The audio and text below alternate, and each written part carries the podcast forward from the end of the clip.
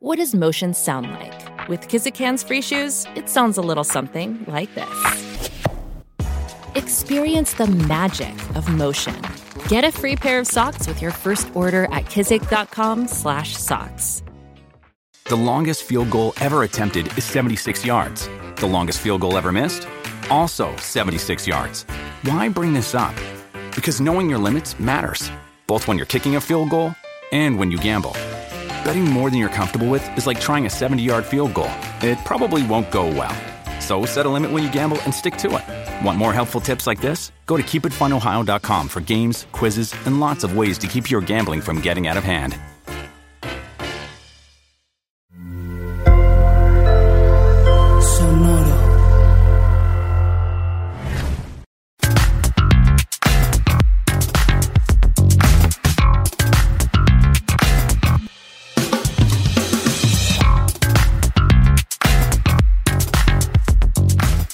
¿Qué tal mis estimados herejes? Bienvenidos a Herejes el Podcast, un espacio para conocer y discutir tópicos históricos, científicos, filosóficos, de actualidad y cultura popular desde el pensamiento crítico y la evidencia disponible, intentando siempre encontrar el humor y el punto medio. Amigos, les, les tenía algo preparado que había escrito yo desde el fondo de mi corazón, pero se me acaba de prohibir decirlo. He sido víctima de la censura este, del señor Vasco. No tienes madre, güey. Pero si no sabemos ni qué ibas a decir, boludo, ¿cómo te vamos a No, prohibir? aún así fui censurado. Ni modo. Este, yo soy Bobby y les voy a presentar a mis coanfitriones, comenzando por el censurador Alejandro Vázquez Espilicueta, el Vasco. No, no voy a hablar hasta que no digas lo que ibas a decir. No, voy a hablar. No, no, no, no, es una estupidez. Nada más quería hacer la broma. No, Este, yo estoy. Yo, yo- yo estoy muy contento porque. y muy preocupado a la vez. eh, es un tema difícil el que vamos a hablar hoy. Es un tema difícil porque incluso quienes se declaran agnósticos o alejados de la iglesia. Medio que lo aman al personaje que vamos a nombrar Sí. hoy. Sí, sí, sí. Como en su momento una- Juan Pablo, ¿no? Es exactamente un fenómeno O Juan sea, Pablo. Durán está spoileando lo que no se tenía que spoilear. Es un Ah, ¿ah, sí? personaje. No, no, no. me- Es un personaje. Igual la gente va a leer el título del episodio. Es Podimo, boludo. Si Bueno, pero es que saben leer. Yo, yo acabo de aprender que hay muchas personas que, que están está haciendo un maratón o que van en el Ah, auto o lo que sea y que cuando pasa de un episodio a otro no leen el, el- el título. Bueno, yo, yo lo único que voy a decir es: prepárense para que no les guste lo que vamos a decir. Se lo voy a dedicar a mi madre, que nunca en su vida fue creyente, pero es profundamente chauvinista. Entonces ama a este sujeto solamente porque es compatriota, lo ama. Ya, ya hay más Eh, pistas. Hay pistas porque ya entonces sabemos que es alguien de Argentina. Prepárense para, para darse cuenta que la verdad es más de lo mismo, este sujeto. Y eh, nada, eso, quiero, quiero en, en el plano personal quiero decirles que eh, el sábado, el domingo voy a ver a mi amigo Gaby, que falleció Carlos, y estoy muy contento de poder darle un abrazo, así que le- le- lo quiero saludar, nada más. Muy bien. Muy bien, dale un abrazo de, de nuestra parte y dile Así que será. lo queremos mucho. Este, Así va a ser. O, o sea que si es de nuestra parte va a ser un abrazo con un pequeño arrimón. Sí, sí, sí, con una tocada Sí, de culito. Sí, sí, a huevo. Muy bien. Pues sí, mucho cariño de nuestra parte. Y bueno, continuemos. Eh, mi querido censurador vasco te va a presentar entonces al Spike Spiegel de este Cowboy, Cowboy Bebop llamado Herejes el podcast. Chale, Pero no la versión de referencia, Netflix. güey. No, no, No la no, versión de qué Netflix. terrible, qué terrible. No. El corsario No, no, no. Alejandro Durán Eraña. Este, mi querido Durán, si no has visto ver, Cowboy Bebop, si no has No. visto Ya. Cowboy, estás, no estás viviendo bien. Ya. La, la iba Ahora a ver, por- la, iba a ver, pero dije, voy a ver el día de la marmota y luego, como no me decidí en cuál, no vi ninguna de las dos, güey. Como ahora te vas a la orgía intelectual más linda de tu vida, que es encontrarte con los legendarios, no te voy a decir que termine esto y te pongas a ver Cowboy Sí. Bebop. Pero mañana, Obviamente. porque hoy vas a volver borracho, obviamente, pero mañana te pido que veas Cowboy Bebop, el anime. Son 25 episodios, es maravilloso. Es bien Míralo. bonito. Muy bien. Y, te va a dar chiste, entonces, te, va- te va a dar risa entonces el chiste que hice. Sí, quiero que sepas que te eligió al mejor personaje. El mejor. Bobby siempre Sí. elige el mejor personaje. Sí, sí, No, a sí. veces fallo. A veces Por eso lo amo. Este, Ah, bueno, entonces no te amo. a- al personaje que escogí o a mí. ¿Sí? Al personaje no lo conozco, cabrón. Ah, bueno. Está bien. Ya cuando lo veas, espero que, que te dé orgullito. Que dices, ay, mira, qué, qué bonito y qué. Yo a veces siento piensa- que Alejandro vivía en el monte y tiene muy poco conocimiento de la Está cultura muy popular. cabrón. Es impresionante. Sí, sí. Güey, muy es probablemente como- tengo yo- más conocimiento que ustedes de música, de, de música en general. Está bien, eso no, Ustedes no. tienen más conocimiento que yo películas, güey. Pero la cultura popular es lo que vos podés Es conversar con otra gente. O sea, que vos conozcas de Jetro Tull, no vas a poder, no podés tener 11 años e ir al patio de la escuela nueva a la que entraste y decirte y decirle, ay, escuchaste Aqualong, te van a pegar con algo, boludo, con una Güey, yo carpeta en tenía la cabeza, amigos, boludo. yo tenía amigos, me juntaba con gente que dominaba esos temas, güey. Mentira, no hay chicos de 11 años que Claro. escuchen Aqualong. Mis. A los güey, 11 años no hay Yo, nadie. yo a los, No. yo a los 12 años me juntaba en casa de un cabrón que yo le mando un saludo ahorita, David Checaiván, el guayabo, que nos No, no, juntábamos a estás escuchar a hablando de Van Checa Halen, cabrón. No, pero estás hablando de Checa y Vans. No son gente normal. Le mando Es un saludo excepción. a Gerardo, mi querido amigo. Es- No son gente normal, boludo. No son gente normal. Bueno, con esa gente me juntaba yo, güey. Claro, claro, claro. Bueno, ahí estuvo el Bueno, error táctico entonces. Este, pero bueno. Arranquemos. ¿Qué nos ibas a leer, Vasco? Algo, algo traías preparado. yo les voy a leer una carta y ustedes quiero que la juzguen, ¿de acuerdo? Esta venga. carta fue escrita por un arzobispo a los cuatro monasterios más grandes de Buenos Aires en el año 2010 en el marco de la posible aprobación de la ley de matrimonio igualitario, es decir, Uh, de una ampliación de derechos para la población. Yo se las leo y ustedes juzgan qué tipo de persona escribiría esto, ¿de acuerdo? Muy Teniendo bien. en cuenta que hemos conocido eh, líderes de sectas, filonazis, fascistas, muchas cosas en, en Herejes el podcast. Yo les leo la carta, a ver qué opinan ustedes. ¿Qué, puede, quién, qué, qué tipo de persona escribiría esto? ¿Ok? A ver, adelante. en particular, el, esta el eh, podcast se- es tuyo. se la dirigió a las Carmelitas Descalzas el 22 de junio del año 2010. Queridas hermanas, les escribo estas líneas a cada una de ustedes que están en los cuatro monasterios de Buenos Aires. El pueblo argentino deberá afrontar en las próximas semanas una situación cuyo resultado puede herir gravemente a la familia. Se trata del proyecto de ley sobre matrimonio de personas del mismo sexo. Aquí está en juego la identidad y la supervivencia de la familia. Si me salgo de rango, Bobby, te pido perdón, pero tiene que ver con la intención que le puso el autor de la carta. ¿no? Claro, claro, claro. no, según yo antes estás Papá. bien. Papá, mamá e hijos. Está en juego la vida de tantos niños que serán discriminados de antemano, privándolos de la maduración humana que Dios quiso se diera con un padre y una madre. Está en juego el, un rechazo frontal a la ley de Dios grabada además en nuestros corazones. Recuerdo una frase de Santa Teresita cuando habla de su enfermedad de infancia. Dice que la envidia del demonio quiso cobrarse en su familia la entrada al Carmelo de su hermana mayor. Aquí también está la envidia del demonio, por la que entró el pecado en el mundo, que arteramente pretende destruir la imagen de Dios, hombre y mujer que reciben el mandato de crecer, multiplicarse y dominar la tierra. No seamos ingenuos. No se trata de una simple lucha política. Es la pretensión destructiva al plan de Dios. No se trata de un mero proyecto legislativo. Este es solo el instrumento, sino de una movida del padre de la mentira, o sea, el demonio, que pretende Ah, que confundir y engañar a los hijos de Dios. Jesús nos dice que para defendernos de este acusador mentiroso, nos enviará el Espíritu de verdad.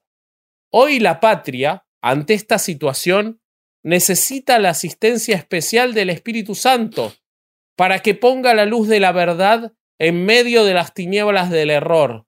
Necesita de este abogado que nos defienda del encantamiento de tantos sofismas con que se busca justificar este proyecto de ley y que confunden y engañan incluso a personas de buena voluntad. Por eso recurro a ustedes y les pido oración y sacrificio, las dos armas invencibles que confesaba tener Santa Teresita. Clamen al Señor para que envíe su espíritu a los senadores que dan de dar su voto, separación de Iglesia y el Estado divina. Que no lo hagan movidos por el error o por situaciones de coyuntura, sino según lo que la ley natural y la ley de Dios les señala. Pidan por ellos, por sus familias, que el Señor los visite, los fortalezca y consuele. Pidan para que ellos hagan un gran bien a la patria. El proyecto de ley se tratará en el Senado después del 13 de julio. Spoiler alert, por suerte se aprobó en tu cara, autor de esta carta. Miremos a San José, a María, al niño y pidamos con fervor que ellos defiendan a la familia argentina en este momento. Recordémosle lo que Dios mismo dijo a su pueblo en un momento de mucha angustia. Esta guerra no es vuestra, sino de Dios. Que ellos nos socorran, defiendan y acompañen en esta guerra de Dios. Gracias por lo que harán en esta lucha por la patria. Y por favor, les pido también que recen por mí. Eso lo dijo muchas veces después. Que Jesús las bendiga y la Virgen Santa los cuide afectuosamente. Chachán, chachán. Qué cosa. Jorge Mario Bergoglio. Pero nos ibas a preguntar No, que quién sí, la yo- yo- yo quería escribió, adivinar quién era. Yo quería Yo te iba a decir, yo te iba a decir, no sé quién fue, pero esa carta se escribió en el siglo XV, carnal. Eso, eso, o era alguien del Frente Nacional por la Familia. Eso lo escribió. Estaban equivocados los dos. Esta carta la escribió el que nos quieren vender desde El hace Papa Cool. ocho años. El, El Papa, Papa hipster. Progre. El Papa progre, el Papa cool, el Papa de la gente, el Papa a favor de los homosexuales, el primer Papa Papa, que habló de los gays. Bueno, eso escribió en el año 2010, cuando se iba a aprobar y por suerte se aprobó. Y desde ya les voy a decir, yo sé que se van a sorprender ustedes dos, homofóbicos, pero desde ya les voy a decir que no se arruinó la vida de ningún niño, que no se destruyó la familia. Yo de hecho me había casado unos meses antes, mi familia sigue lo más bien, pese a que existe la ley. Eh, mis papás siguen juntos, no se han abierto las puertas del infierno en el medio de Buenos Aires, todo sigue bien, hay niños adoptados por familias eh, homoparentales, no pasó nada. Son niños bien. sanos, niños felices. Y el representante de Dios en la tierra se equivocó en su carta fascista. ¿Cómo es posible que eh, a poco los papas se equivocan?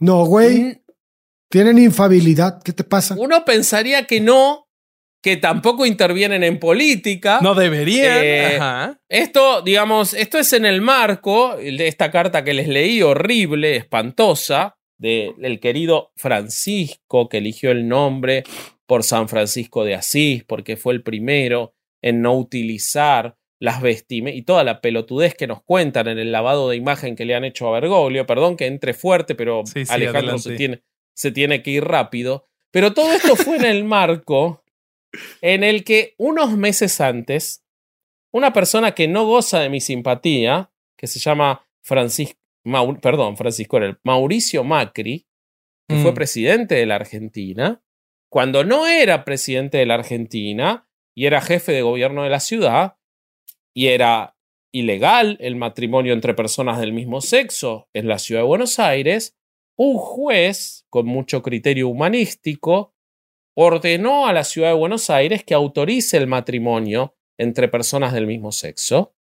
Y Mauricio Macri, con una visión obviamente pragmática, porque estoy seguro de que tampoco era de su simpatía, porque no dista de ser un reaccionario, pero con una visión muy moderna y muy pragmática, como les decía, se negó a apelar el fallo, para que al él no apelar el fallo como gobierno de la ciudad, se hiciera legítimo el matrimonio entre homosexuales. en febrero del 2010 en la ciudad de Buenos Aires. Ante esto, el entonces cardenal de la ciudad de Buenos Aires, arzobispo, perdón, de la ciudad de Buenos Aires, Jorge Mario Bergoglio, hoy el Papa de los pobres y del progresismo, le envió una carta diciéndole, interviniendo en política, que el Poder Ejecutivo de la Ciudad de Buenos Aires es el garante de la legalidad de la ciudad y que entonces el jefe de gobierno de la ciudad, a través del Ministerio Público, tiene la obligación de apelar el fallo. O sea, le estaba diciendo lo que tenía que hacer, porque no podía permitir el matrimonio entre homosexuales. Y le dijo que el, mat- que el fallo era contrario a la legislación vigente del país que regulaba el matrimonio como una entidad civil integrada por un hombre y una mujer. Pues, El pues, cual- le falló el conocimiento en derecho, ¿no? Pues por eso el juez había este No, un aplauso para Elena Liberatori, la juez que desató que después salga La la, ley juez. a nivel nacional, ¿no? Eh, pero eh, este hombre tan progresista y tan querido y tan amado y tan buenito, con esa carita de bueno que tiene, eh, y que han hecho un lavado de imagen con películas y muchas cosas, dijo, desde épocas ancestrales el matrimonio se entiende como la unión entre el varón y la mujer. Y que entonces el, el, el jefe de gobierno de la ciudad estaba obligado a apelar ese fallo. Y no solo eso, sino que después este sujeto se transformó en papa y le negó prácticamente el saludo al después presidente de la nación, un tipo detestable como es Mauricio Macri, pero demostró su directa intervención en la política argentina porque le caía mal porque había permitido el aborto. El, perdón, el matrimonio. Después le cayó peor cuando, cuando puso en, el- en diputados la- el aborto, ¿no? Pero eh, eso ya siendo papa. Pero entonces yo quería, antes de que Bobby nos presente al, al pr- protagonista de nuestro episodio, eh, contarles eh, lo que es este sujeto, porque desde ya me fue muy difícil encontrar esta carta, eh, quiero que lo sepan, no es fácil. A- ahorita platicaremos sobre qué tan fácil o difícil es encontrar lo que ha hecho este señor, pero sí, sí es un punto en el que nos tenemos que detener tantito. Pero bueno, quería contarles eso para empezar, ¿no? Oye, Pues muy pero bien. está buenísimo, está buenísimo lo que está diciendo Vasco, porque mucho de lo que vamos a hablar hoy, ahorita me voy a adelantar tantito, nada más para hacer una precisión, es que la gente tiene que entender que está bien cambiar de opinión, güey. O sea, está bien que pasen los años y ya no opines igual porque tuviste conocimientos distintos, porque tienes vivencias distintas, porque hiciste, razonaste cosas que no habías razonado. Pero la gente tiene que entender que el cambio de postura del Papa es un pedo ideológico, eh, perdón, es un pedo Político.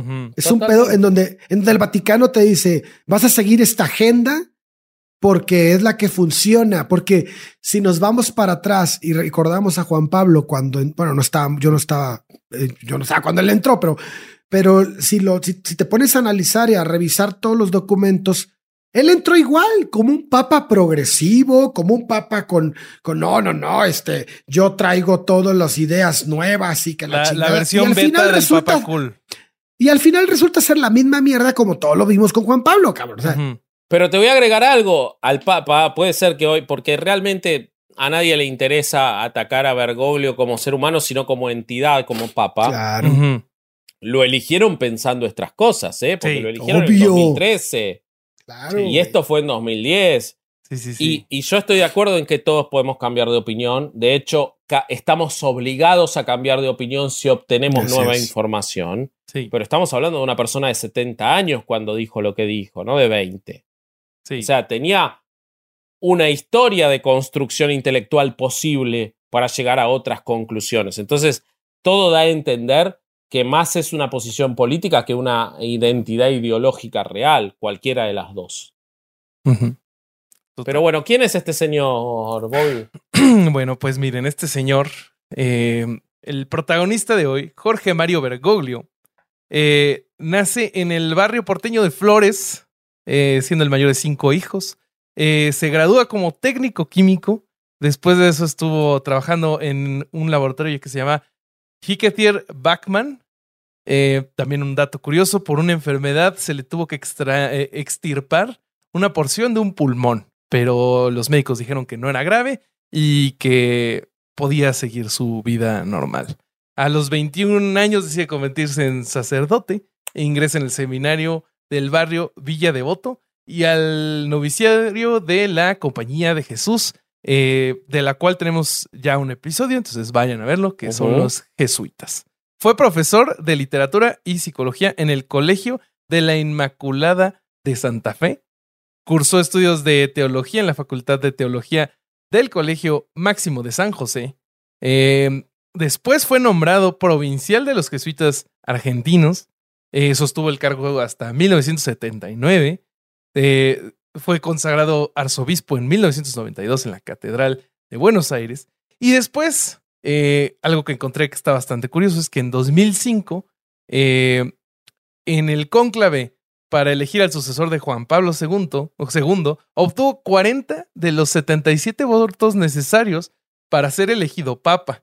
Pero no hay- sabía eso. Hay un rumor que dice que el mismo Bergoglio, eh, que competía en número de votos con Ratzinger, durante la elección, eh, le, le pidió a los otros cardenales que no votaran por él. Lo que se supone resultó en, en la elección de, de de Ratzinger. Ratzinger. Ratzinger. Y eh, a la, pero años después, a las 19.06 del 13 de marzo de 2013, en la quinta ronda de votación del segundo día del cónclave, el cardenal Bergoglio fue elegido sucesor de Benedicto XVI y se convirtió en el Papa Francisco. De este señor vamos a hablar. Muy bien. Este, sí, es- está curioso ese dato, ¿no? Y como que, o sea, siento que te da una miradita por una ventana de lo que es realmente este personaje. Porque si de verdad estaba de acuerdo con que Benedicto XVI fuera papa, como que sí, es, es va por Quizá la le misma. quería escapar él a la responsabilidad, ¿no? No debe ser agradable y menos eh, suceder a un tipo como Juan Pablo II, imagínate lo que tenés que... De hecho, así mal le fue a Ratzinger, ¿no? Yo creo sí. que por la situación del momento en la que se encontraba, recuerden que Juan Pablo dejó una mierda en la iglesia, güey, por todo lo que salió de los casos de pederastia. Y además estaba súper metido Ratzinger, porque acuérdense que estaba en, el, en la doctrina de la fe cuando estuvo Juan Pablo. Entonces, siento que. ¿En la teología que- de la liberación? No, no, no, la doctrina de la No, fe, no, lo que era antes la. Santa Inquisición. El, el- ah, ya no, disculpa, me, me hice bolas. Y entonces, este, yo creo que por ahí va el pedo, ¿no? Porque es, políticamente estaba a punto de explotar algo más, eh, porque pues, con la salida Sí. de Juan Pablo, aunque lo quisieron maquillar con todo lo de que es santo y con toda esta madre, había un pedo grande, güey. Sí. Y le iba a explotar, era un cohete que le iba a explotar en la mano a Al Ratzinger. siguiente. Entonces, Sí, tengamos en Sí. cuenta que Bergoglio es por sobre todas las cosas un político, mucho más que un, que un sacerdote, es un político. Una persona hecho, su- espiritual, ¿no? su intervención política es permanente y su en la Argentina se siente muy fuertemente, lamentablemente, su influencia. eh, y seguramente no quería agarrar la papa caliente que implicaba Claro, suceder a Juan Pablo. Y le quedó Que para- al- a, a- a dar, a dar este. ¿Cómo se llama? Dar. ¿Cuánto es? Dar Sidious, ¿no? Eh, Bobby. Ah, ¿Qué- qué para- que para igual. mí es la característica número uno de quien quiere ser papa, ¿no? O sea, Juan Pablo también era Sí. mucho más político que otra cosa. De hecho, el que creo que era menos político ahí era Ratzinger y por eso tronó, güey. Y Juan Pablo I, por eso duró un mes. Ah, bueno, sí, bueno. Lo duraron. Lo jubilaron bien rápido. No, no, fue un- se murió solito, pobrecito, un empacho fue. Sí, sí, sí, le, le cayó mal la comida. Pobrecito. es Escuchen que el no se lo- episodio en Podimo sobre crímenes en el Vaticano, que hay testimonios interesantes al si respecto. se lo hubieran puesto en el hombro y le sacaban el aire, igual y sobrevivía. Sí. A, Claro, mí, güey. a- a mí lo que me, lo que me impresiona de, de todo lo que cuenta Bobby son dos cosas. En primer lugar, eh, él nació en el barrio de Flores, Bobby. En Buenos Aires hay un barrio que es Flores y hay otro barrio que es Floresta. ¿Vos Sí. sabés la diferencia entre Flores y Floresta? No tengo idea. Te va a Esta. alburear. Está a punto de alburearte. Claro, Sí. esta. Los lo veía venir, güey. No puede ser que no lo hayas visto, Bobby. Eres chilango. No, Pero más allá de eso, eh, no, te- no te permito hablar así de los chilangos. Yo estoy abajo del par en, en, en albures. Este. Otros chilangos Este- probablemente se, se, se pueden defender. Pero- la hubieran visto venir, la hubieran sí, visto sí, venir. sí. Y yo, Pero ah, vos mira, fíjate que- qué cultural. en tu, en tu historia hay un vacío muy, muy, muy fuerte. Sí, que es, vos yo decís sé. que fue, fue el líder hasta el 79 y después lo nombraron arzobispo en el 92. Es como la historia de Jesús, en el medio no hay nada, ¿no? ¿Qué pasó ahí? Eh, tengo el dato, tengo el dato de, de, de qué sucedió, pero lo quería dejar afuera a propósito para... mm, Ok, ¿Cómo se bueno, lo, Para- lo charlamos, lo charlamos después, pero me gustaría que Ale nos cuente qué tiene él de este señor tan maravilloso. Oiga, no, pero pues sí, ahorita les cuento, pero yo quiero hacer un comentario respecto del, del principio del, del- de la intro de Bobby y de de lo que Flores y dijiste tú. Floresta. También de Floresta. Le encanta. Este, sí. Entonces, yo, yo creo que Bergoglio saca en ciertas partes de su, de su, de, de- de su reinado, güey. El, este, es- estas características que estás diciendo como la de la carta Vasco. Porque si analizamos la, la forma de reaccionar ante ciertas cosas y las propuestas que ha hecho, ves como este tipo como que asoma un poquito esa, esa postura, la- como la del matrimonio homoparental. Porque ¿no- no se acuerdan, por ejemplo, cuando, cuando le iban a besar la mano, güey, que agarró a madrazos a la, a la, le metió un manazo a la, a la señora. Ale, ¿no? no seas Sí, claro. Se acuerdan, se acuerdan de eso. Está eso. Es- se, se me hizo, o sea, a mí se me hace eso una estupidez de parte de él, pero eh, muestra una actitud de ese tipo. Que hay, que hay un gran chiste de Ricardo Farrell. Prepotente, güey. Y también cuando, cuando en, el- en la entrevista, creo que fue en un avión, cuando dijo que si insultan a tu madre, a tu mía mamá, dijo, está hablando en italiano, el- el- es, es, es justificable el golpe, güey. O sea, él Ah, estaba mira, no hablando me- de una... no me acordaba de sí, sí, le dijeron, oye, este, eh, eh, porque estaban, estaba, creo que el, el- el tema era la Virgen, ¿no? Que si alguien insultaba a tu madre, es, es normal, es normal, dijo, que, que le metas un golpe. Ah, cabrón, güey. Entonces, ante una discusión de palabras, ante una, una un debate en palabras, ¿vale, va- eh, ¿es justificable un golpe, güey? Aunque sea La otra un mejilla insulto. no va. wow, o sea, me cambió, dije, ¿qué pedo con este güey, no? Pero ahora que veo la carta y, y, y, y ese, ese tipo, no sé, yo lo sentí cuando lo estabas leyendo como una especie de, de violencia pasiva, güey, así de, Sí. te va a llevar la chingada. Es eso, güey. Y, y, y- y lo mismo pasó, ¿no te acuerdas cuando en, en enero, el, era en principios de año del 2018, cuando el Papa fue a Chile y, y, y, eh, y estaba el problema de Caradima, Sí, Mm. que, ¿te acuerdas? Ah, bueno, sí, el- sí, ahí- se enojó. Ajá, pero ¿te acuerdas por qué se enojó? Por- empezó a decir que eran unos calumniadores, aquellos que decían que Juan Barros, que era el obispo en ese tiempo, eh, había, había protegido a Caradima. Entonces, Sí. ¿cómo puede ser que.? Y, y los, y les habló muy fuerte, güey, porque dijo: no tienen fundamentos para decir lo que, lo que están diciendo. Y los otros decían: pues a mí me violaron, güey. O sea, no sé qué más fundamentos quieres, ¿no, güey? Y, Sí, sí, y uno de los, una de las personas que violaron, por aquí lo apunté, y que fue, y que fue uno de los que, de los que este, acusó directamente a Juan Barros, fue Juan Carlos Cruz.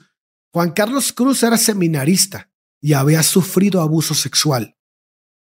Él en confesión dice, acepta ante un sacerdote que él era homosexual, que él es homosexual. Y entonces después eso va a ser utilizado para manipularlo, para que no hable sobre Juan Barros ni sobre Caradima. Uf. Mira. Entonces él así va y acusa y, y Francisco este, le, le, le dice, oye, eh, no estés inventando cosas sin fundamentos, ¿no? Después, esto fue, es- es- esto sin contar que, que a Caradima lo habían acusado por primera vez en 1984. güey. Y, y del 84 hasta el 2010 violó y, y- y acosó sexualmente a muchísimos niños. Y hasta 2010 fue cuando un tribunal del Vaticano le dijo, ay, ¿sabes qué? Este güey sí tiene, eh, sí es culpable. ¿Y qué pasó con ese, con, con, con ese, con ese sacerdote Caradima? Lo mismo que ha pasado con Lo todos los de del. Vaticano. Nada. Lo mandan a hacer oración y a vivir una vida fuera. Entonces, y, y nunca tocan la justicia real, ¿no? Nunca son juzgados realmente. Entonces, es- esta, esta, cualquiera que, cualquiera que venga a decir que, que este papa es un papa que viene a cambiar las cosas, primero tiene que analizar a cuántos sacerdotes que aún, que aún hoy en día están en el Vaticano, escondidos con cargos de, de delito sexual en muchos países, ha entregado. Justo- ¿A cuántos ha entregado él? Justo, güey, yo me, yo me enfoqué para el tema de nuestro querido Bergoglio en investigar cuáles son los logros que tiene o qué cosas ha cambiado. Y creo que esa es la norma. Dentro de todas las cosas que. Porque hay. O sea, no, no te imaginas la lluvia de artículos, seguro ustedes también lo vieron, de artículos y artículos y piezas y exposés y de todo, diciendo qué, li- qué liberal, qué progresista es. Sí, Eh, el papa que viene a cambiar la iglesia. Exacto, pero todos los artículos, todos tienen, la constante es que dicen, Bergoglio dijo esto, Bergoglio expresó tal, pero Sí. ninguno es Bergoglio hizo. O sea, inclu- Totalmente. incluso en 2014, Totalmente. en 2014 un oficial de la ONU le pidió al Vaticano que comenzara a entregar a los sacerdotes pederastas eh, a, a las autoridades, a la policía. Y, güey. y busqué y busqué una instancia, una de. No hay. No, y, y no hay, no existe. O sea, que el Vaticano entregue a alguien. No. Lo máximo que encontré es que tienen ahora, que creo que en 2020 acaba de salir, si no mal recuerdo, un instructivo. No, ni siquiera es ley canónica ni nada. Es un instructivo que sacó el Vaticano para decirle a los obispos y a los sacerdotes cómo se deben manejar los casos de abuso sexual infantil. Y lo más, o sea, algo que a mí me, me causó mucho, mucho shock es que ni siquiera son para describir lo que son los crímenes contra los niños, sino que se van sobre el mandamiento de la, ¿cómo se llama? Este, del adulterio. O sea, se van como, no, o sea, es que no hagan esto porque sería adulterio y no, pues, o sea, este es de los diez mandamientos. Entonces, o sea, no sé, no Se sé, la es- pasan usando eufemismos para decir lo que tienen, para no aceptar lo que es, que es una violación, ¿no? Sí. Y se acabó, cabrón. Entonces, no, es que de- de- respecto a lo que está diciendo Bobby, está muy interesante. Yo no lo había encontrado eso que está diciendo, pero sí encontré que Francisco formó una comisión pontificia para la protección de los Uy, yo niños. te, yo te tengo la de actualización de esa noticia. Bueno, eso fue en 2014, güey. Ajá. Para 2018, ah, lo único que se había ordenado en esa pinche comisión era la formación de un tribunal vaticano para juzgar a los obispos Sí. que no protegen bien a los menores.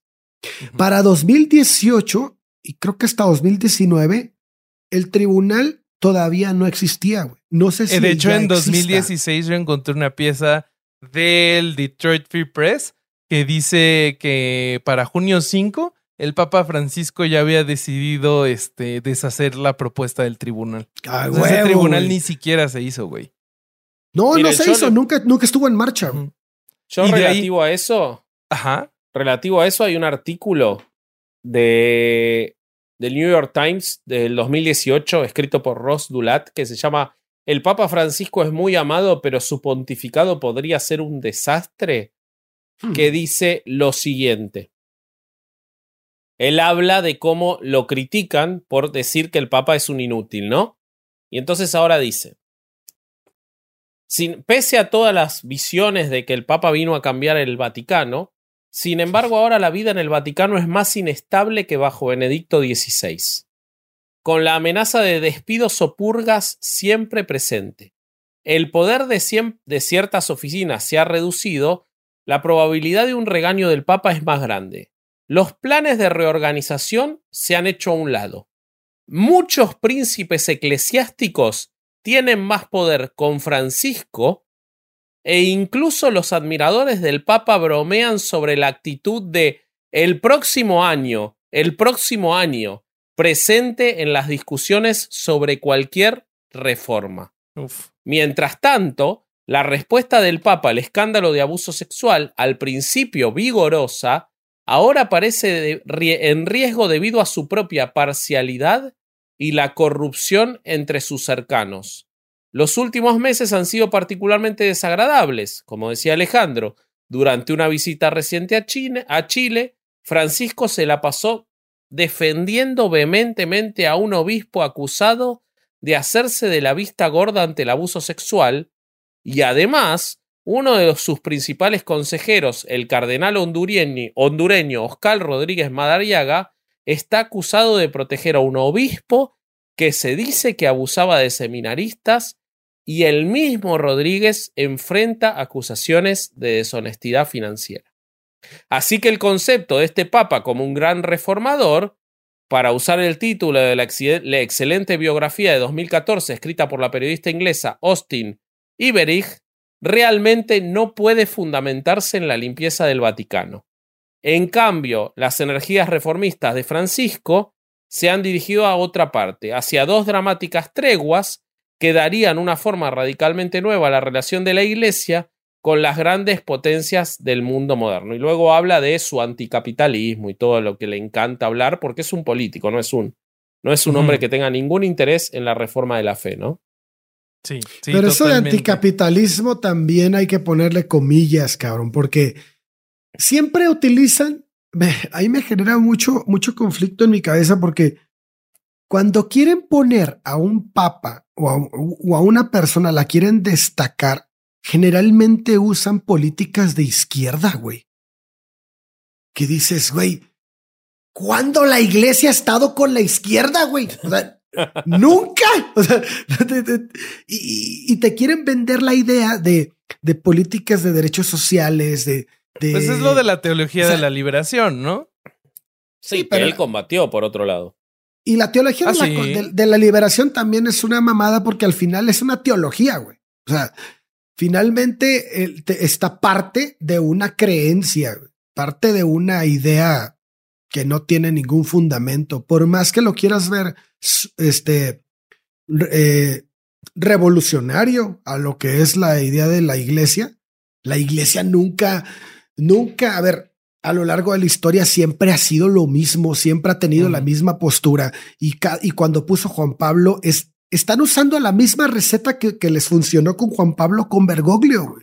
Nada más que Bergoglio saca saca cosas que Juan Pablo no sacaba, como lo del manotazo a la, a, la persona que, quería ser tocada por él. bueno, porque es un cambio de época y no deja de ser argentino y nosotros somos así, ¿no? Efusivos pero, y... pero si sabes la historia de ella, ella tenía problemas eh, este, de salud en su familia y quería ser tocada por el Papa porque, a ver, la iglesia te vende la idea de que este cabrón es el vicario de Cristo en la tierra, güey. O sea, no mames. O sea, la raza que cree en eso realmente ve a él una representación del Dios en la tierra. Claro. O sea, y si tú vas a salir a la calle como una representación de Dios en la tierra ante tu gente, pues la gente te va a querer tocar, güey. O sea, a ver, esto es algo tan fácil como que cualquier estrella de rock entiende, cabrón, que si es una estrella de rock y va a salir a la calle, la gente la va a querer tocar, cabrón. Pepe Madero no entiende eso, güey. Bueno, Pepe Madero es punto y aparte.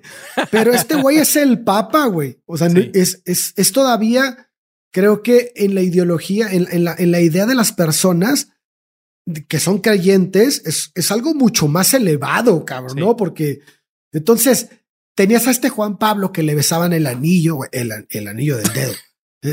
sí, sí, sí. Sí, sí, por favor. Leí un artículo que decía eh, Francisco no quiere, que, le besen el anillo. Uy, Se está perdiendo lo bueno. Sí, sí, sí, sí. que, alguien le explique, ¿no? que alguien lo convenza. Y entonces tienes, tienes toda esta, esta ya una, ya era una cultura del Papa, ¿no? De, de, hay que, de le besas la mano y la madre, ¿no? Mucha gente lo hacía.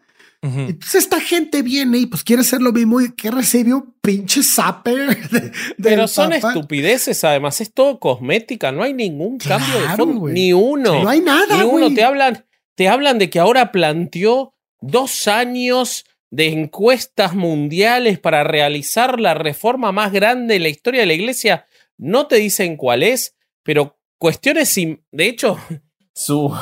Una de sus biógrafas cuando asumió en 2013 dijo que su papado iba a ser revolucionario y corto porque iba a renunciar en vida y Ah, que no sí. iba a llegar a los seis años. No se ve ningún cambio, no se ve, o sea, fue una espuma de cerveza que bajó y realmente no hay más participación de Y las al final mujeres. hay pura cerveza sol horrible con sabor Sí. a pipí caliente. sin, sin, sin, sin gas caliente. No hay ningún este, cambio hacia los homosexuales. No hay ningún cambio. No. Han tenido oportunidades históricas. Hace días, un obispo de España cometió el terrible pecado de casarse con la mujer a la que amaba. ¿Cómo y la se iglesia atreve? hubiera tenido la, la oportunidad revolucionaria de decir, ¿saben qué? Hay un cambio de época. Hay un cambio de época, así como este Bergoglio dijo, bueno, no existe más el este El purgatorio, ¿cómo se El purgatorio. El purgatorio, una estupidez. Podría haber dicho, bueno, ¿saben qué? Me llamó Dios y me dijo que los obispos se pueden casar porque lo que queremos es una iglesia sana y más cercana a la familia moderna. Y lo expulsaron, lo suspendieron al tipo. No, Entonces, ¿cuál es el cambio? no fuera un no- sacerdote que pederasta alguien- porque Que alguien me lo cuente porque yo no lo veo. si quieres, y- si quieres te platico de, de, de los mayores logros que se reporta que tiene. Dale, decime. Para- para- mira, eh, uno de los Ay, mayores logros. eh, logros que reporta que, que se reporta que tiene es que ha criticado el culto del dinero y este y dice que se, han- se han creado ídolos nuevos que eh, se, se adoran estos ídolos dora- dorados y que eso ya no está bien. Pero al mismo tiempo acabo de leer que hay un escandalazo candente de este de malos manejos financieros en el Vaticano. Entonces, pues como que pues ya no aplica. Me encontré que también es de los primeros líderes de Estado que ha reconocido el Estado de Palestina, que esto lo hizo en mayo de 2014. Eh, e intentó hacer que, que los jefes de Estado de Israel y de Palestina se juntaran. Eh, eh, me parece que no sirvió para nada porque ya se agarraron a pepinos otra vez. O sea, está bueno una dictadura, ¿no? Porque no hay elecciones democráticas en el. Vaticano. Una dictadura reconoce a Palestina. Está bien eso. Entre agujas no se pican. Sí. Eh, eh, dice que podría ser, eh, podría ser que cambie el- la política de la iglesia con el divorcio. Otra Sí, vez. mañana, mañana, como Sí. dicen sus seguidores, ¿no? Otra cosa que se queda en, en, bueno, este, ahí nos tomamos unas chelas y lo vemos y otra, otra de esas cosas que queda de, de dientes para afuera. Eh, lo de los obispos en casos de abusos sexuales, ya lo platicamos. Un, un Güey, el secreto pontificio, güey. Mm. Fue una Este, mamada. Eh, eh, se, se plantea como logro que está reviviendo la teología de la liberación. No sé por qué eso es un logro, pero bueno. Y por último encontré que está buscando que la iglesia eh, apoye las acciones en contra del cambio climático porque es una realidad científica. Entonces me pregunto por qué reconoce el cambio climático y no la existencia y el, el que eh, las personas de la comunidad LGBT necesitan dignidad. Pues no, eso como que ya no le llegó el telegrama. Esos son los, los mayores logros de... de Pero su reconocimiento del cambio climático es de nuevo una cuestión de, de su idea política Totalmente. antigua y, y que tiene que ver más con Bergoglio que con Francisco. A ver, yo creo que lo que podemos ver es a Bergoglio en una posición de poder y a un Francisco que es solo un nombre. Claro, O sea, es, claro. es Clark Kent sacándose los anteojos, pero sigue siendo Clark Kent, porque la realidad es que él es un político, es un peronista reaccionario tradicional argentino, populista y con determinadas ideas, pero ni siquiera del peronismo más moderno que busca determinadas eh, cuestiones más eh, acordes a la realidad del mundo. Y tiene una ideología rancia eh, que la demuestra en, y no porque el cambio climático, sino porque su excusa del cambio climático es para atacar a lo que él considera las potencias malévolas, Mm, porque es un populista. sí. Pero eso no. A ver, uno debería plantearse en qué carajo se tiene que meter el líder de la iglesia con el cambio climático. Eso se lo tiene que dejar a los líderes de Estado que tienen influencia o cuánta huella de carbono produce el Vaticano, qué cambio real puede producir.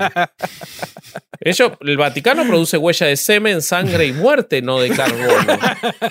Entonces, me parece que él debería ocuparse de lo que pasa en casa, no de esas estupidez. Pero él quiere ser un líder mundial, no quiere ser un papa. Yo eh, algo que, me parece interesante y, e importante remarcarlo, voy a hacer lo más eh, breve posible, pero no podemos dejar de mencionarlo, tiene que ver justamente con esa intervención política, tiene que ver justamente con algo que, que se hablaba de, su, de sus años eh, de silencio. justo justo para, para eso iba. ¿Qué pasó con este señor en los años que desapareció? Porque yo tenía que cuando fue mm, provincial de los jesuitas argentinos, él sostuvo el cargo hasta 1979. Pero antes de eso, unos poquitos años antes, comienza el proceso de reorganización nacional, del cual igual Vasco nos puede contar un poco por la cercanía. El proceso de reorganización nacional es un eufemismo o en realidad es el nombre que ellos mismos se pusieron para hablar de eh, una de las o la dictadura más atroz que vivió la Argentina en términos de, vidas perdidas. Sin duda es la dictadura más atroz que vivió la Argentina. Podemos discutir en términos de la destrucción de Argentina, si, no es, si está primera o está segunda, después de la de Onganía, pero en términos de vidas, sin duda es la destrucción eh, y la dictadura más atroz que vivió la Argentina, el momento más oscuro de la historia argentina. Y en ese proceso de reorganización nacional, en el cual se tiró abajo un gobierno democrático para imponerse un gobierno militar que duró entre 1976 y 1983, diciembre de 1983, del cual si quieren saber más, hay un capítulo excelente de la navaja de Hitchens con el doctor Néstor Vázquez, en el que hablan en mucho detalle de esos años y cuando digo en mucho detalle, dura como tres horas el episodio. Así que a eso me refiero con mucho detalle. mucho, mucho detalle. mucho detalle. Al doctor Néstor Vázquez le gusta hablar mucho más que a su hijo. Eh, pero este sí, sí, es un montón. Es un montón.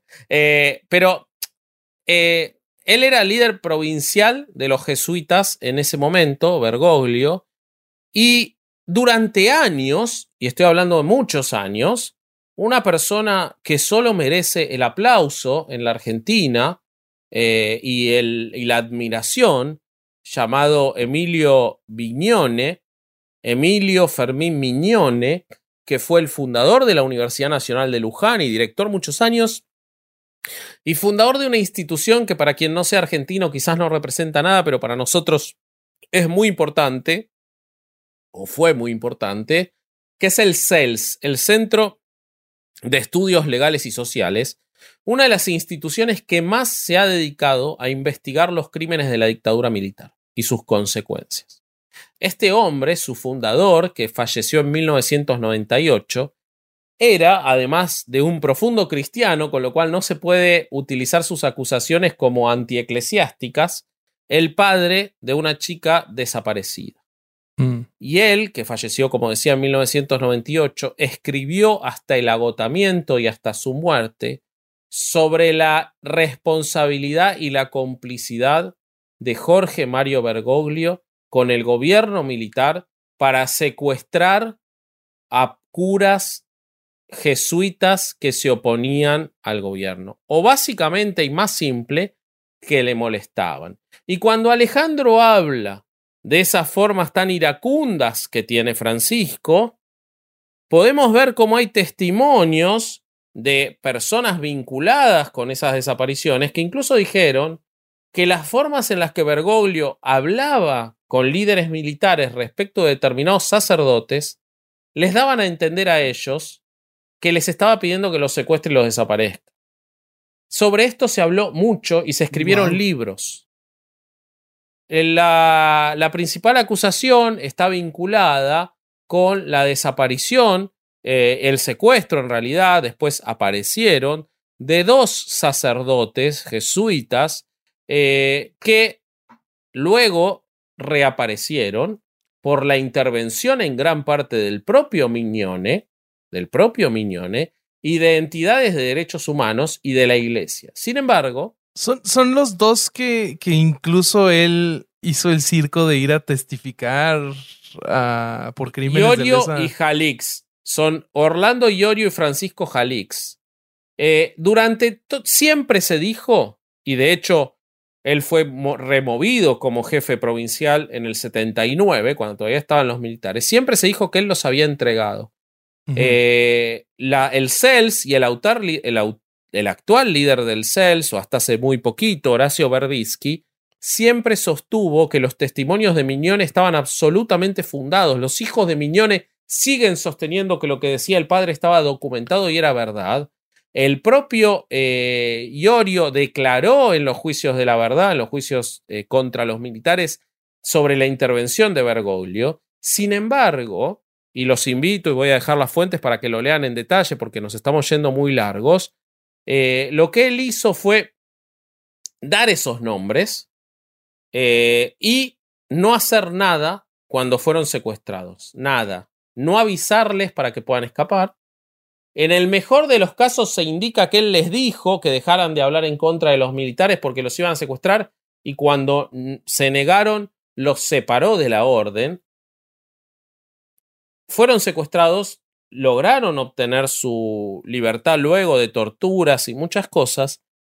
Y la historia era esa. La historia era esa y la documentación apoyaba esa conducta de Bergoglio, que él había participado o por lo menos había permitido el secuestro de sus subordinados y que había dado sus nombres. Sin embargo, a partir de que fue elegido papa, y esto es la constante de Bergoglio, se produjo un lavado de imagen tremendo, ya muerto Miñone, ya muerto uno de los curas desaparecidos, con gente que había as asistido a Miñone, como Alicia Olivera, que luego fue este, nombrada eh, en la Secretaría de Derechos Humanos, diciendo que en realidad no era tan así y que, eh, que Bergoglio no tenía la importancia suficiente como para poder haber intervenido y que él los quiso rescatar y que él tuvo una intervención activa en que fueran rescatados, pero no hay ningún documento que sustente esto. Y lo que sí hay es evidencia de cartas escritas por Bergoglio que desaparecieron cuando mm. fue nombrado papa y que lo dejaba muy comprometido en su participación respecto de, eh, de la desaparición, del secuestro de estos dos curas. El propio Iorio, cuando fue nombrado Bergoglio, dijo que todas las defensas que se estaban haciendo por parte de Olivera eran mentira y que Bergoglio no les había avisado del peligro en ciernes y que él no tenía ningún motivo para pensar que Bergoglio hubiera hecho algo por su libertad, sino todo lo contrario. Wow. Y eso lo dijo cuando ya era. Entonces, ese lavado de cara que se le ha hecho y que ha sido muy exitoso, porque hoy no se habla de estas circunstancias, no tiene sustento, no hay documentación que sustente la actividad de Bergoglio para intentar rescatar a los curas jesuitas secuestrados por la dictadura militar. Ah, qué fuerte está eso, güey. Oigan, si quieren, para concluirle, me, me, gustaría preguntarles, ¿creen que ha sido efectiva la estrategia de la iglesia en este lavado de imagen y poner a este personaje con todos estos malabares mercadológicos y publicitarios para limpiar su imagen o no ha funcionado? Yo creo que ha funcionado. Ha funcionado para la gente que no se pone a investigar, ¿no? Que es la gran mayoría de la gente que cree en eso. O sea, uh -huh la gran mayoría de, de, gente que cree en que el que está puesto ahí como papa es prácticamente un Jesucristo en la tierra o una representación de Jesucristo en la tierra, ni siquiera este, pierde el tiempo en, en investigar quién era esa persona antes. Entonces creo que la iglesia el trabajo lo tiene hecho desde antes. O sea, no, no, no, este, no tiene que hacer mucho más que quitar de las redes todo lo que está diciendo Vasco, que nos fue tan difícil encontrar, porque ustedes, ustedes que, que investigaron se dieron cuenta que para encontrar algo malo del Papa actual o algo que estuviera contradictorio a lo que trata de venderte la iglesia de él, eh, fue difícil encontrar, güey. O sea, Lo más gracioso es que encontrar algo bueno, real, es imposible. exactamente, esa es, Porque esa no es la existe, otra, ¿no? güey. O todo, o todo está maquillado. Si te Sí. pones a, a leer la- la- las noticias o todas las, las notas que hay de él, todo está maquillado como él quitó el secreto pontificio. Pues sí, güey, quitó el secreto pontificio, güey, pero tampoco obliga a los cardenales a denunciar nada. O sea, nada más quitó ese secreto, pero no quitó un- ninguna, ni- ni- no impuso ninguna obligación de denunciar al sacerdote pederasta. Sí. No hizo eso, güey.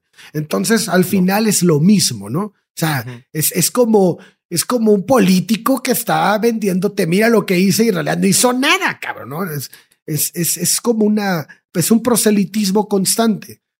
Entonces, creo que sí, la Iglesia Católica es una receta que le ha funcionado desde hace muchísimo tiempo y no va a cambiar. Siempre, siempre te va a vender esta idea de que está, está haciendo un, está progresando, está teniendo ideas nuevas, está quitando las viejas, pero realmente nada más las maquilla utilizando eufemismos. Para mí es eso. Sí, Tú vas. totalmente. Yo estoy, estoy convencido de que Bergoglio es un, o Francisco I, es un producto del marketing sumamente exitoso. Creo que Ratzinger era anti-marketing. Eh, creo que la iglesia se estaba viendo en una caída de sus de su fe muy fuerte. Es, lo hemos contado en muchos episodios, el crecimiento de otras eh, entidades y organizaciones. Creo que Francisco trajo mucha gente de vuelta a la iglesia por las razones equivocadas, por un populismo y por una imagen muy eh, simpática y efervescente y latinoamericana que sabemos hacer eso nosotros. Eh, creo que detrás no hay nada, la, evidencia sustenta que detrás no hay nada, los cambios no están. Eh, el Opus Dei sigue gozando del mismo poder, él se reúne con Los las legionarios. autoridades mayores del Opus Dei, en los legionarios lo mismo. Eh, no hemos visto cambios respecto al tratamiento de las mujeres, más allá de declaraciones. No hemos visto cambios respecto al tratamiento de los homosexuales, más allá de declaraciones.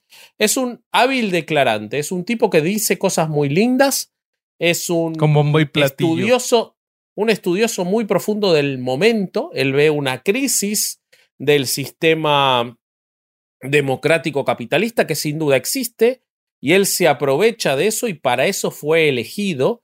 No tengo ninguna duda de que él fue el reemplazo de Ratzinger carismático que requería la iglesia y fue exitoso. En la Argentina las iglesias se han vuelto a llenar, las iglesias católicas, a partir de este sujeto, eh, pero ni su historia lo sustenta, ni su actualidad lo confirma como alguien más que otro producto de la más rancia iglesia católica conservadora. Realmente eh, no, no, no hemos visto que nadie, ni siquiera ha tenido la oportunidad con lo de Francia de pedirle a todas las iglesias del mundo que hagan lo mismo, que se auditen y no lo hizo. Eh, bueno, ha tenido multiplicidad de oportunidades y lo único que hace es ir para donde la corriente geopolítica hoy marca. Entonces me parece que es un es solamente un producto del marketing, es una Coca-Cola eh, horrible o un Marlboro que te da cáncer, pero que te lo venden lindo y eso es eh, Francisco, eso es Bergoglio. De acuerdo. Y no es una es. opinión mía, es lo que sustenta el resultado de sus actos y el resultado de sus antecedentes. Y uno podría pensar, bueno, la gente puede cambiar de opinión, pero realmente su actualidad no difiere de lo que hizo en el pasado en cuanto a seguir la corriente del momento. Eso es lo que es Bergoglio, alguien que sigue la corriente del momento. Y embona perfecto con la política de la iglesia de toda la historia, ¿no? O sea, no, Totalmente. no, no ha cambiado en nada. Y es, sí, sí, sí, totalmente. Pues qué, ¿Qué hermoso capítulo, amigos. Este, ¿qué es esto? Este es la- el final de la temporada de, de Podimo, ¿no? O vamos a hacer sorpresa Este es el ahora. sí. final de la segunda temporada de Podimo. Estoy Esperemos triste, que haya muchas más. Yo estoy contento porque empezamos las vacaciones, muchachos. Sí, pero, pero, aguantar. pero siento, pero siento que, que ya no los voy a ver, güey. No, pero- ya no nos vamos a ver. Chingado. Le puedes hablar por teléfono a Vasco. Siempre le puedo hablar por no te voy a teléfono, atender, pero me puedes llamar. Siempre me contestas, pendejo. Sí, siempre te Es- eres un gran ser humano por este por eh, no hacerle caso a tus fobias de- al teléfono, o no sé qué sea, a tu Sí, aversión lo quiero más al teléfono, de solo lo para que quiero a mis Ale. fobias. Eso es lo que Sí. pasa, sí. Lo puteo, ¿eh? Lo ¿Sí? puteo, lo puteo, pero lo atiendo. Sí, Muy bien. sí, sí, sí. Bueno, pues este, vámonos amigos. Esta eh, fue, fue una bonita temporada, muy productiva, en mi opinión. Eh, ojalá que a, a nuestros escuchas les haya gustado mucho. Recuerden que nos pueden seguir en redes sociales. eh, recuerden que ya en enero vuelve el programa habitual.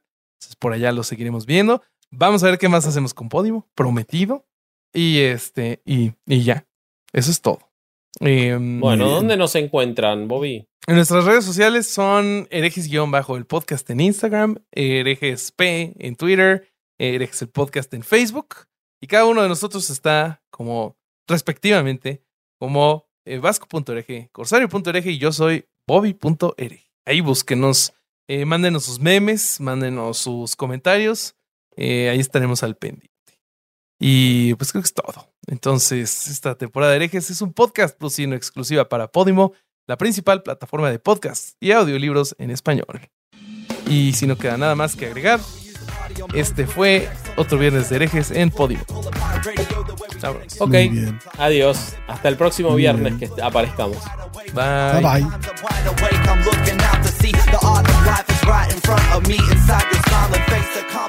wide